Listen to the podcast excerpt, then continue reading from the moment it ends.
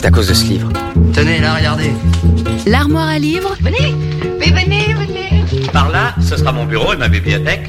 Tu vois ce livre C'est un classique. Corinne Tardieu.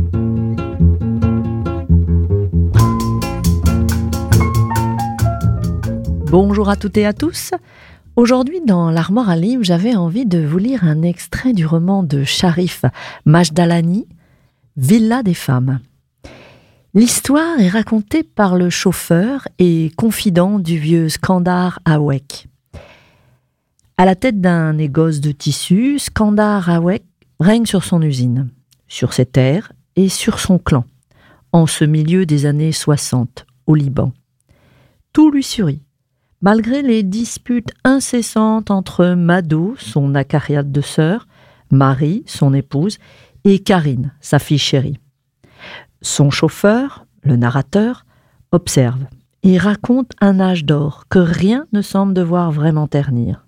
Mais les aléas de la vie vont bouleverser cet ordre que tous croyaient immuable et pousser les femmes à prendre les rênes du domaine.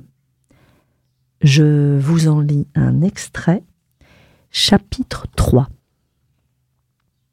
Elle n'était pourtant pas si mal quand elle était plus jeune, comme je pouvais le constater sur certaines photos qu'elle conservait dans les cadres en argent, sur des crédences dans ses appartements. Mais elle tomba malade, selon ce que je sais. Elle eut une angine de poitrine ou quelque chose qui toucha son cœur. On disait alors que la cause de cette maladie c'était un chagrin d'amour. En ce temps-là, cela paraissait logique. Une affaire de cœur entraînait un problème au cœur. D'après ce que m'a raconté mon père, Mado était promise à un riche planteur libanais installé au Mexique, dont on avait parlé à ses parents et auquel le vieux Nula Awek, le père de Skandar et de Mado, avait consenti, non sans s'être au préalable assuré de sa position et de sa fortune. Je ne sais si Mado accepta facilement l'idée d'épouser un émigré qu'elle n'avait jamais vu, mais elle dut finalement attendre avec curiosité ce promis dont on lui avait dit qu'elle pouvait parfaitement le refuser s'il n'était pas à son goût. Le vieux Awek avait même fait à sa fille le serment de ne la marier que si l'homme s'engageait à revenir du Mexique au bout de cinq années pour investir et vivre au Liban. Mado avait peut-être senti que cette union serait l'occasion pour elle de voir du pays, et elle attendit, sans a priori, avec curiosité même, recevant de temps à autre une photo sur laquelle, je suppose, le futur fiancé devait poser, l'air avantageux, avec une lavalière, une canne et un costume blanc, devant la façade d'un ranch, Accompagnant ces photos, il y avait des lettres, sans doute pleines de jolies formules, de descriptions d'haciendas, de paysages grandioses, de promesses de voyage à Paris ou à New York. En retour, le promis demandait lui aussi des photos, et Mado lui en avait envoyé, de même que des missives pleines de réserves, comme il seyait à une jeune femme du milieu dans, dans ces années-là, hein, les années 30.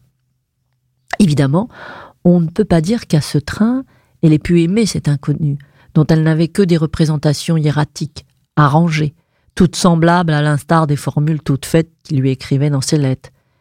Mais il est certain que, à force d'attendre et de rêver, elle s'attacha à l'idée, plus qu'au personnage, et à tous ceux qu'il représentait, le voyage, les lavalières, l'aventure dans les pays lointains et la fortune constituée virilement.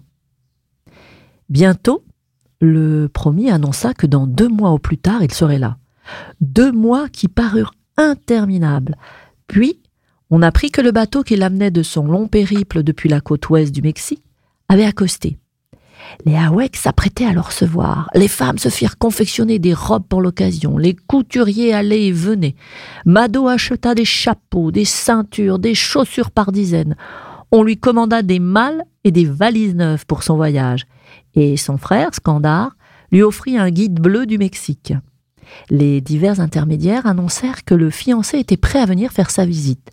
On fixa la date, et tout alla bien jusqu'au jour dit où le désastre eut lieu. Je vous laisse découvrir la suite.